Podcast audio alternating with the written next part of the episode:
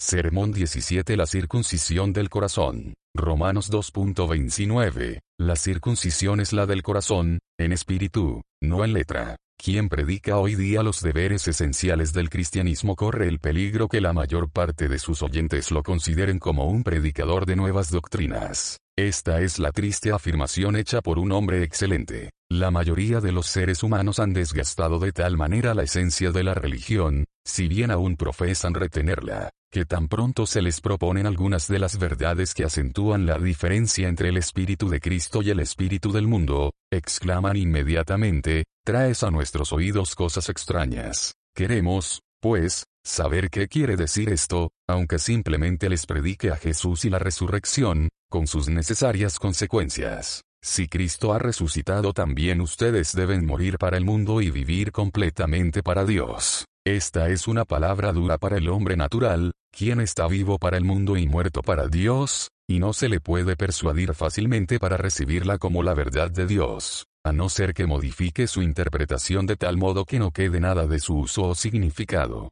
No recibe las palabras del Espíritu de Dios en su claro y obvio significado. Le son locura y, en verdad, no las puede entender, porque se han de discernir espiritualmente solo se pueden percibir por medio de ese sentido espiritual que todavía no se ha despertado en él, por lo cual debe rechazarlas como vanas fantasías humanas, cuando en realidad son la sabiduría y el poder de Dios. La circuncisión es la del corazón, en espíritu, no en letra, es marca característica de los verdaderos seguidores de Cristo, de uno que ya ha sido aceptado por Dios, no la circuncisión exterior o el bautismo, o cualquiera otra forma externa, sino el estado recto del alma, una mente y un espíritu renovados conforme a la imagen de aquel que los creó. Esta es una de esas verdades tan importantes que solamente pueden ser discernidas espiritualmente. El apóstol lo afirma con las siguientes palabras, la alabanza del cual no viene de los hombres, sino de Dios. Como si hubiera dicho, no esperes, tú que sigues al Maestro, que el mundo,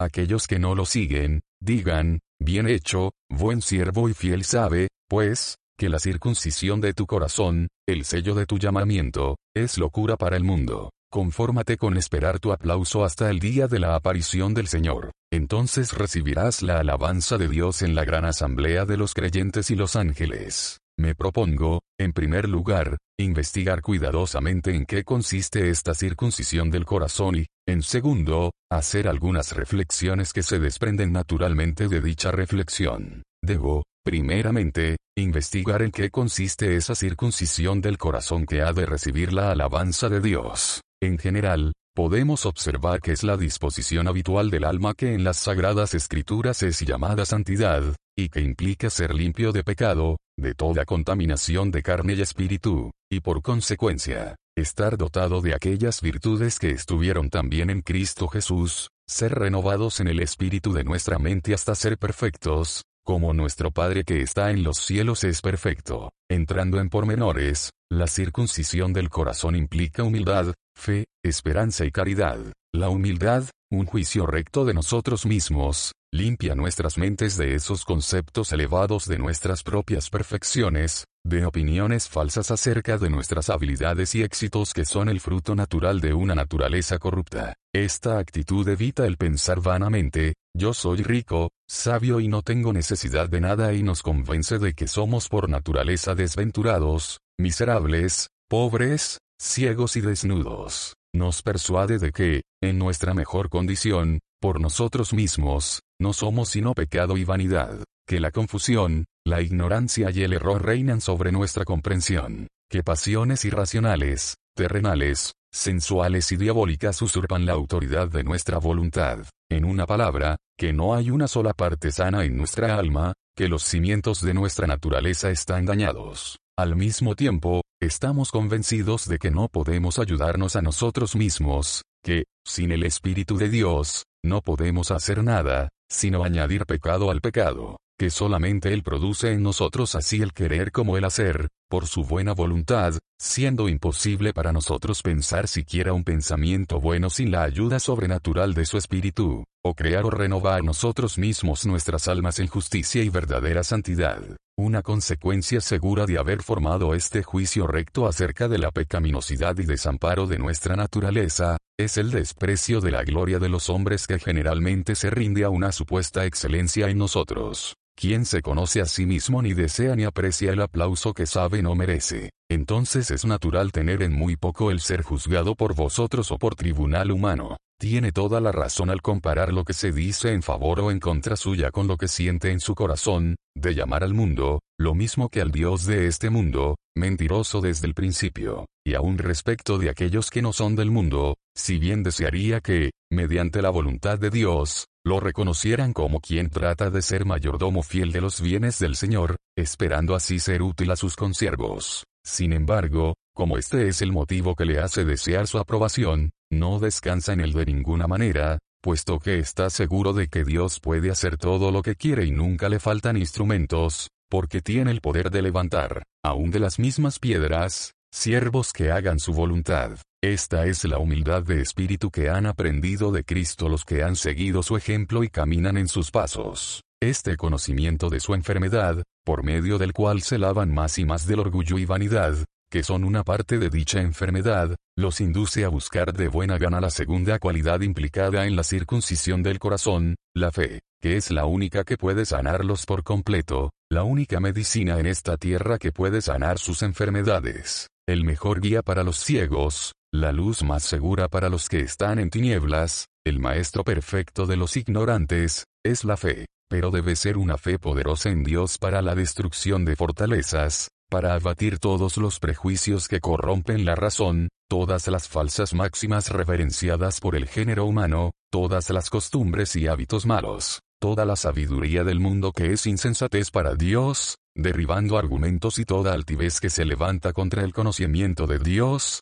y llevando cautivo todo pensamiento a la obediencia a Cristo, al que cree, de esta manera, todo le es posible. Alumbrados los ojos de su entendimiento, puede ver cuál es su vocación, glorificar a Dios, quien lo ha rescatado a tan alto precio, en su cuerpo y en su espíritu, que ahora pertenecen a Dios, tanto por su redención como por su creación. Siente la supereminente grandeza del poder de aquel que, habiendo levantado a Cristo de entre los muertos, puede también vivificarnos, arrancándonos de la muerte del pecado, por su espíritu que mora en nosotros. Esta es la victoria que ha vencido al mundo, nuestra fe. Esa fe que no solo es el asentimiento firme a todo lo que Dios ha revelado en la Sagrada Escritura, y especialmente a estas importantes verdades, Cristo Jesús vino al mundo para salvar a los pecadores, que Él mismo, llevó nuestros pecados en su cuerpo sobre el madero, que Él es la propiciación por nuestros pecados, y no solamente por los nuestros,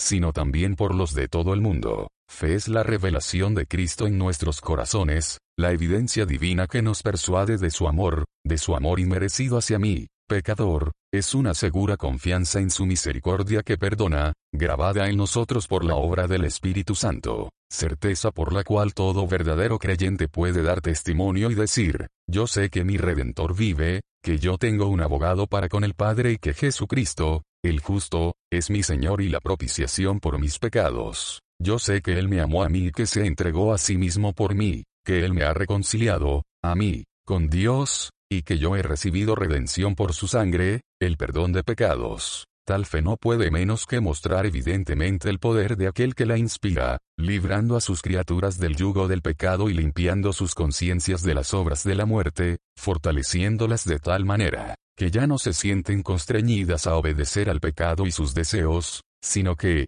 en lugar de presentar sus cuerpos al pecado como instrumentos de iniquidad, ahora se presentan únicamente a Dios como vivos de los muertos. Los que por medio de esta fe han nacido de Dios encuentran asimismo gran consuelo en la esperanza. Este es el segundo resultado de la circuncisión del corazón, el testimonio de su espíritu que testifica en sus corazones que son hijos de Dios. En verdad, el mismo Espíritu es el que produce en ellos esa plena y grata confianza de que su corazón está bien con Dios, la seguridad de que ahora llevan a cabo, por medio de su gracia, aquello que es aceptable en su presencia, que se encuentran en el camino que conduce a la vida y que, por la misericordia de Dios, llegarán hasta su fin. Él es quien los hace regocijarse con la esperanza de que recibirán de Dios toda buena dádiva, con la gozosa anticipación de recibir la corona de gloria que les está reservada en el cielo. Con esta ancla, el cristiano puede permanecer firme en medio de las tormentas de este tempestuoso mundo y ser librado de estrellarse contra esas rocas fatales,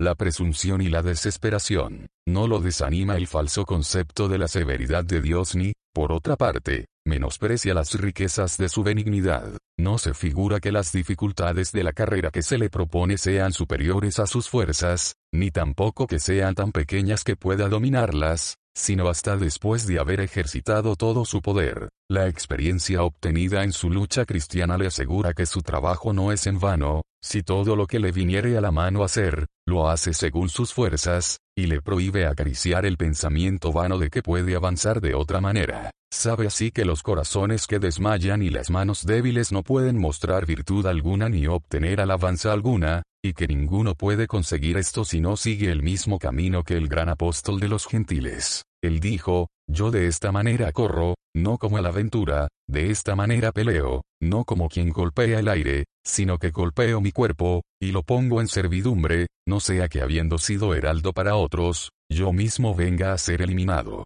Por medio de esta misma disciplina todo buen soldado de Cristo debe acostumbrarse a sufrir trabajos. Confirmado y fortalecido, podrá no solo renunciar a las obras de las tinieblas, sino también a todos los apetitos, todas las afecciones que no están sujetas a la ley de Dios. Porque, como dice San Juan, todo aquel que tiene esta esperanza en él, se purifica a sí mismo, así como él es puro. Por la gracia de Dios y la sangre del pacto, diariamente procura limpiar lo más recóndito de su alma de la lujuria que antes la poseía y manchaba, de la impureza, la envidia, la malicia y la ira, de toda pasión y temperamento que tienen por objeto la carne, y que emanan o se alimentan de su corrupción natural. Medita asimismo en el deber que tiene todo aquel cuyo cuerpo es templo del Espíritu Santo, de no admitir en él nada que sea común o inmundo, y que la santidad conviene a tu casa, oh Jehová, por los siglos y para siempre, a la habitación donde al Espíritu de santidad le plugo morar.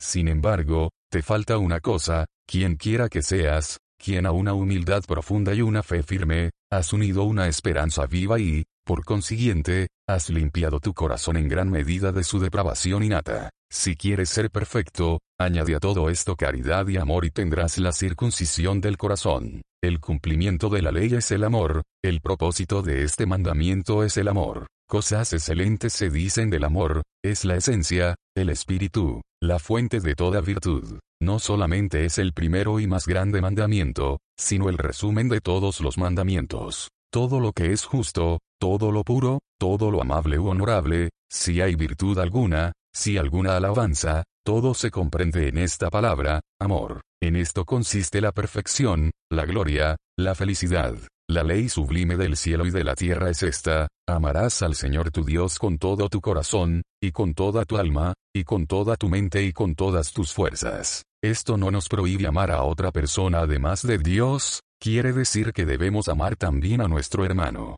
No nos evita, como algunos han imaginado cosa extraña, que nos complazcamos en cualquier otro objeto sino en Dios. Suponer tal cosa, sería creer que la fuente de toda santidad es también autor del pecado, puesto que ha permitido que encontremos placer en el uso de aquellas cosas que son necesarias para la conservación de la vida que Él nos ha dado. Este no puede ser, por lo tanto, el verdadero sentido de su mandamiento, cuyo significado no podemos dejar de entender, puesto que tanto nuestro bendito Salvador como sus apóstoles nos lo dicen con frecuencia y claridad. Todos, a una voz, dan testimonio de que el verdadero sentido de estas declaraciones, Jehová nuestro Dios, Jehová uno es, no andaréis en pos de dioses ajenos, amarás al Señor tu Dios con todo tu corazón, a Él seguiréis. Tu nombre y tu memoria son el deseo de nuestra alma, es el siguiente, el Dios único y perfecto será su exclusivo y último deseo. Un cosa habréis de desear por amor de Él, el goce de aquel que es todo en todos. La felicidad que deben procurar para sus almas es la unión con aquel que las creó,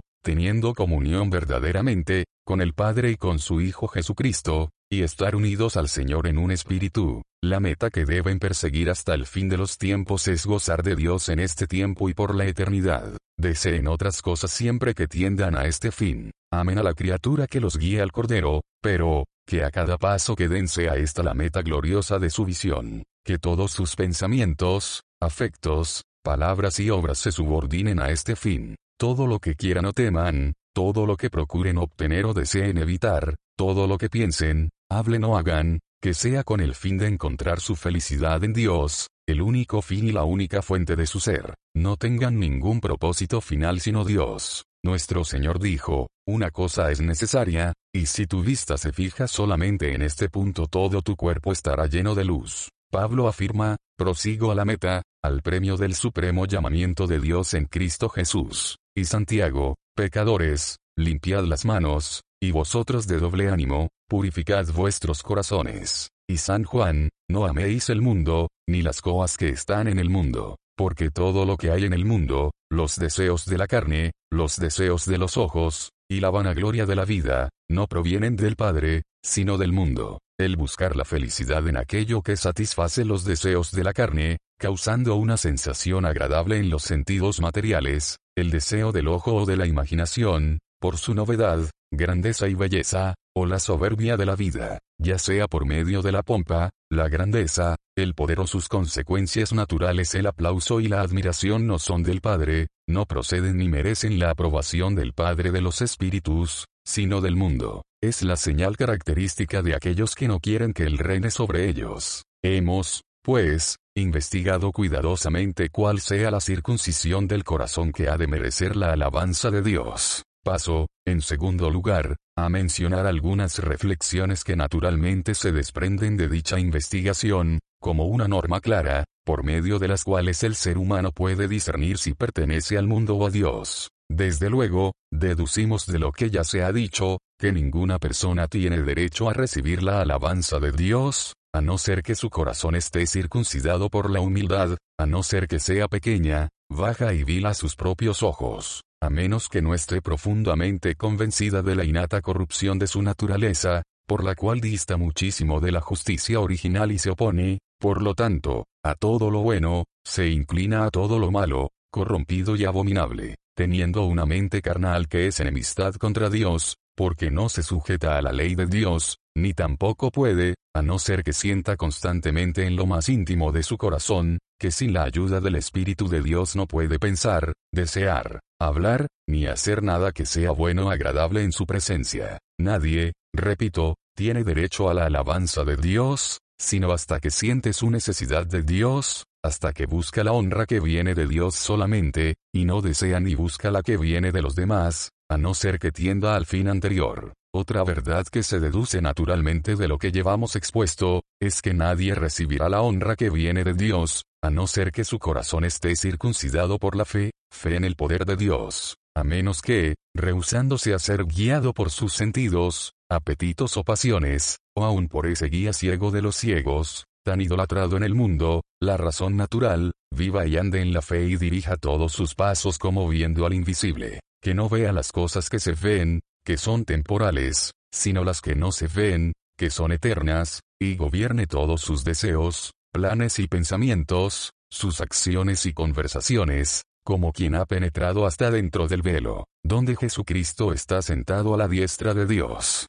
Ojalá conociesen mejor esta fe los que emplean su tiempo y esfuerzos en poner otros cimientos en lugar de discurrir sobre la idoneidad eterna de las cosas, la excelencia intrínseca de la virtud y lo bello de las acciones que inspira, las razones, así llamadas, del bien y del mal, y las relaciones mutuas que deben existir entre un ser y otro. Estas opiniones respecto a las bases del deber del cristiano coinciden o no con las de la Sagrada Escritura. Si están en armonía, ¿por qué razón se confunde a personas bien intencionadas, separándolas de los asuntos más importantes de la ley, con una profusión de términos extraños que no sirven sino para obscurecer las doctrinas más sencillas? Si no lo están, entonces se debe investigar quién sea el autor de esta doctrina, si acaso es un ángel del cielo que predica un evangelio diferente del de Jesucristo. Si así fuera, Dios mismo, no nosotros, ha pronunciado la sentencia, sea anatema. De la misma manera que nuestro evangelio no reconoce ningún otro fundamento de las buenas obras, sino la fe,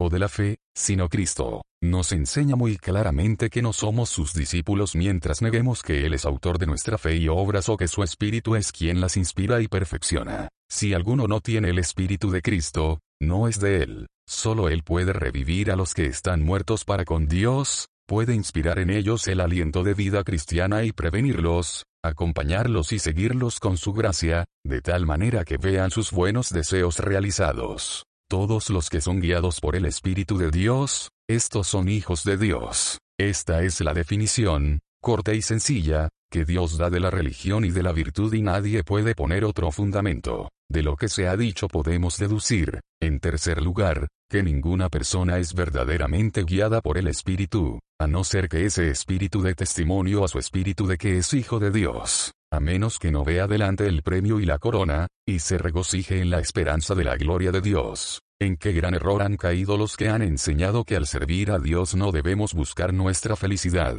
Al contrario, Dios nos enseña con frecuencia y expresamente que debemos tener puesta la mirada en el galardón para equilibrar el trabajo con el gozo que nos ha sido propuesto, porque esta leve tribulación momentánea produce en nosotros un cada vez más excelente y eterno peso de gloria. Todavía más, somos ajenos a los pactos de la promesa, estamos sin esperanza y sin Dios en el mundo hasta que el Señor, según su grande misericordia, nos regenere en esperanza viva, de una herencia incorruptible que no puede contaminarse ni marchitarse. Entonces, si estas cosas son así, ya es tiempo de que obren fielmente respecto de sus almas los que están tan lejos de encontrar en sí mismos esa gozosa seguridad de que llenan los requisitos, y de que han de obtener las promesas de ese pacto que riñen contra ese pacto y blasfeman de sus condiciones, que se quejan, diciendo que son muy severas y que no ha habido ni habrá un ser viviente que pueda vivir conforme a ellas. ¿Qué es esto, sino reprochar a Dios como si fuera un amo severo,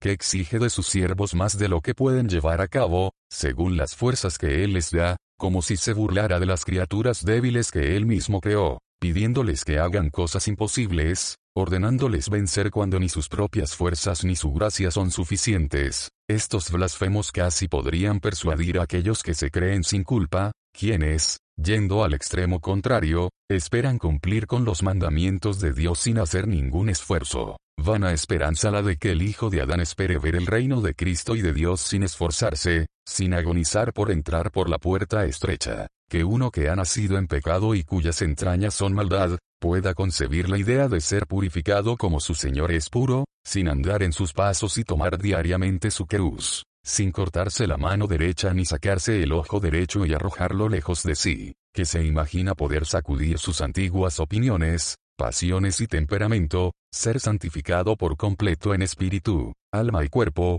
sin hacer esfuerzos constantes, perseverando siempre para negarse a sí mismo completamente. ¿Qué otra cosa podemos inferir de las palabras de Pablo citadas anteriormente, quien viviendo en flaquezas, en afrentas, en persecuciones, en angustias por Cristo, estando lleno de señales, prodigios y maravillas, habiendo sido arrebatado hasta el tercer cielo, sin embargo, no confiaba en sus virtudes y aún temía poner en peligro su salvación si no se negaba a sí mismo constantemente, yo de esta manera corro, dice, no como a la aventura, de esta manera peleo, no como quien golepa el aire, con lo que claramente enseña que quien no corre así, quien no se niega a sí mismo diariamente, corre de una manera incierta y pelea con tan poco éxito como peleando a la aventura. Es inútil hablar de haber peleado la buena batalla de la fe, y van a la esperanza de obtener la corona incorruptible, para aquel cuyo corazón no está circuncidado por el amor, como podemos inferir, por último, de las observaciones anteriores. El amor que destruye los deseos de la carne, los deseos de los ojos, y la vanagloria de la vida, haciendo que el ser humano en su totalidad cuerpo, alma y espíritu se ocupe con ardor en la prosecución de ese fin. Es tan esencial a los hijos de Dios que, sin él, cualquiera que vive está como muerto delante de él. Si yo hablase lenguas humanas y angélicas, y no tengo amor, vengo a ser como metal que resuena, o címbalo que retiñe. Y si tuviese profecía, y entendiese todos los misterios y toda ciencia, y si tuviese toda la fe, de tal manera que trasladase los montes, y no tengo amor, nada soy. Y si repartiese todos mis bienes para dar de comer a los pobres, y si entregase mi cuerpo para ser quemado, y no tengo amor, de nada me sirve. Aquí tenemos, entonces, el resumen de la ley perfecta, esta es la verdadera circuncisión del corazón, que el Espíritu vuelva a Dios que lo dio, con todos sus diversos afectos. Corran todos los ríos nuevamente hacia el lugar de su nacimiento. No quiere otros sacrificios de nuestra parte, sino el sacrificio vivo del corazón que ha escogido, que se ofrezca constantemente a Dios por medio de Jesucristo, en las llamas de un amor puro, que ninguna criatura participe de ese amor, porque Él es un Dios celoso, no divide su trono con nadie, reina sin rival alguno, que ningún propósito, ningún deseo que no lo tenga a Él por su último fin, aliente allí. Así vivieron aquellos hijos de Dios, quienes, aún muertos, nos dicen, no deseen la vida sino para alabarle, que todos sus pensamientos, palabras y acciones tiendan a glorificarle. Entréguenle por completo su corazón y no deseen sino lo que existe en él y de él procede. Llenen su corazón de su amor en tal manera que no amen nada sino por amor de él. Tengan siempre una intención pura en su corazón y procuren su gloria en todas y cada una de sus obras. Fijen su vista en la bendita esperanza de su llamamiento y procuren que todas las cosas del mundo la alimenten, porque entonces, y solo entonces, anidará en sus corazones ese sentir que hubo también en Cristo Jesús, cuando en cada palpitar de nuestros corazones, en cada palabra de nuestros labios, en todas las obras de nuestras manos, no haremos nada sin pensar en Él ni someternos a sus deseos. Cuando tampoco pensaremos, hablaremos o obraremos haciendo nuestra propia voluntad, sino la de aquel que nos envió. Cuando ya sea que comamos, bebamos o hagamos cualquier cosa, lo haremos todo para la gloria de Dios.